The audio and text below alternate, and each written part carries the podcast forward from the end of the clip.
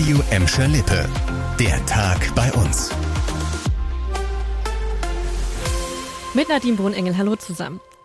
Es gibt Licht am Ende des Tunnels. Ende der Woche sind bei uns die ersten Corona-Lockerungen in Sicht. In Bottrop und im Kreis Recklinghausen liegt die Zahl der Neuinfektionen pro 100.000 Einwohner innerhalb von sieben Tagen seit Ende vergangener Woche konstant unter 100. Bleibt das bis Mittwoch so, muss das Land festlegen, dass die Corona-Notbremse aufgehoben wird. In Kraft tritt die Änderung dann am übernächsten Tag. Am Freitag könnten also in Gladbeck und Bottrop die Regeln gelockert werden. Dann dürfte unter strengen Auflagen die Außengastronomie öffnen. Außerdem könnten sich wieder fünf Leute aus zwei Haushalten treffen.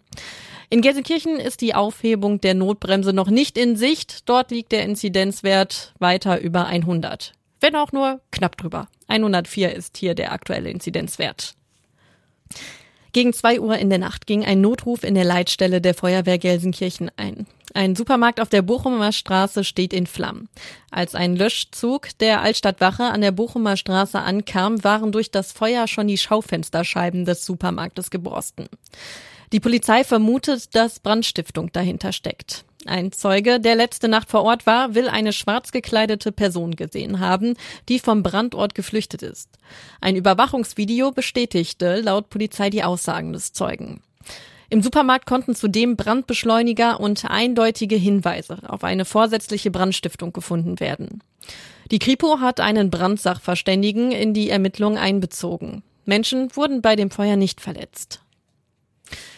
In Kirchhellen war heute Spatenstich für einen neuen Radweg. Der neue Radweg soll 1,7 Kilometer lang und zweieinhalb Meter breit werden. Der Weg verläuft parallel zur Galenstraße und soll so zu einer sicheren Verbindung für Radfahrer und Fußgänger zwischen Kirchhellen und Schermbeck werden, erklärt Ingo Pretsch von der Stadt Bottrop. Die Galener Straße ist eigentlich eine sehr stark befahrene Straße. Ähm, wir haben hier ein äh, Kies- und Quarzwerk an der Straße. Es ist massiv mit Lkw-Verkehr hier jeden Tag zu rechnen. Es gibt bisher keinen Geh Gehweg hier an der Straße und es ist zwingend notwendig, hier einen Geh- und Radweg eigentlich dran zu bauen.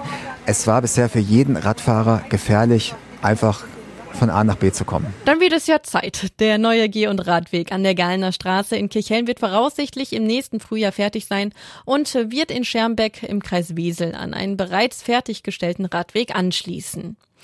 Das war der Tag bei uns im Radio und als Podcast. Aktuelle Nachrichten für Gladbeck, Bottrop und Gelsenkirchen findet ihr jederzeit auf radio und in unserer App.